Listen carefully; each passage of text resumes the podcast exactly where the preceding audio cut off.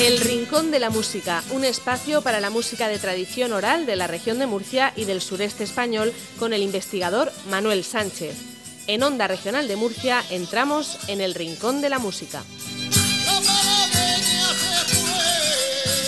Muy buenas, bienvenidos otra vez al Rincón de la Música.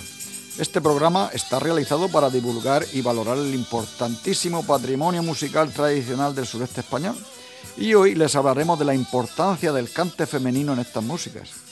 Y es que el cante ha sido fundamental en las músicas de tradición oral, siendo muy apreciados los buenos cantadores, que destacan por el empleo de su voz. Bien, no teniendo esta que ser siempre potente, sino que a veces se valoran también las voces muy personales con rasgos que identifican a la primera a su intérprete. Sin embargo, es habitual que se valoren más las voces agudas, con tonos más altos, ya que suelen resaltar sobre las graves, que son de tonos más bajos. Por eso hay que destacar que en este tipo de músicas es muy apreciado el cante de las mujeres, que por, su tesitura de voz sobresalen por encima de los tonos habituales de los instrumentos, más parejo con las tesituras de las voces masculinas. Veamos un ejemplo de esto, de cante femenino, de la mano de Francisca Plasencia, una cantadora y tocadora de guitarra de Pedro Andrés, Nerpio Albacete, que en su zona es muy admirada por lo que es conocida como la voz de la sierra, y que cantó con los animeros de Caravaca en su ya famosa grabación de 1979 editada en 1980, esta jota en la que se puede apreciar el contraste de la voz de esta cantadora con la voz masculina del otro cantador.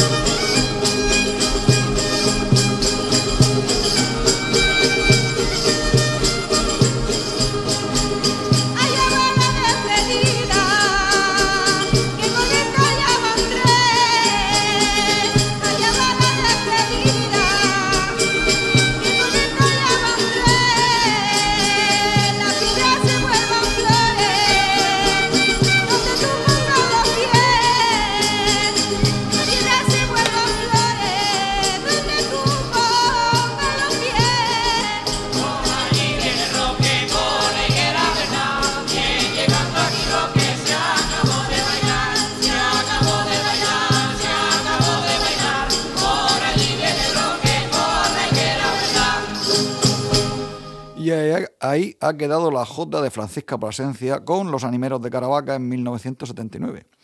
Bien, también tenemos el ejemplo que se ha dado en la zona limítrofe entre las provincias de Murcia y Almería, que incluye las comarcas aproximadas de Lorca, Puerto Lumbreras, Huerca, Lovera y Los Veres, en donde estas cualidades de la voz femenina se asociaban con frecuencia a un único tocador de guitarra que le supiera sacar partido a su instrumento, o bien unos, unos pocos músicos más. Y así, muchos bailes en, los cortijos y romerías se realizaban con estos escasos músicos y una mujer cantando y tocando las palmas o las postizas.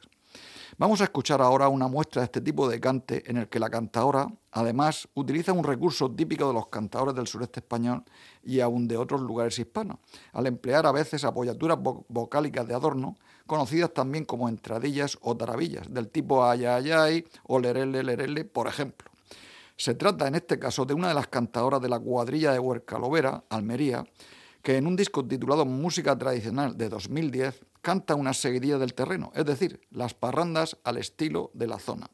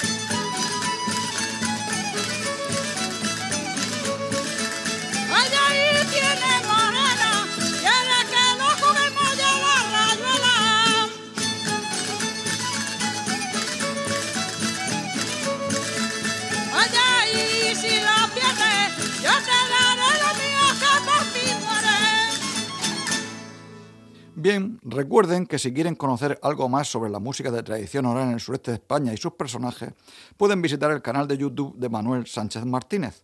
Reciban un saludo cordial y le vamos a dejar con la voz de una de las cantadoras de la cuadrilla de Zarzadía de Totana, que interpreta una malagueña o fandango con su personal estilo. Un saludo cordial.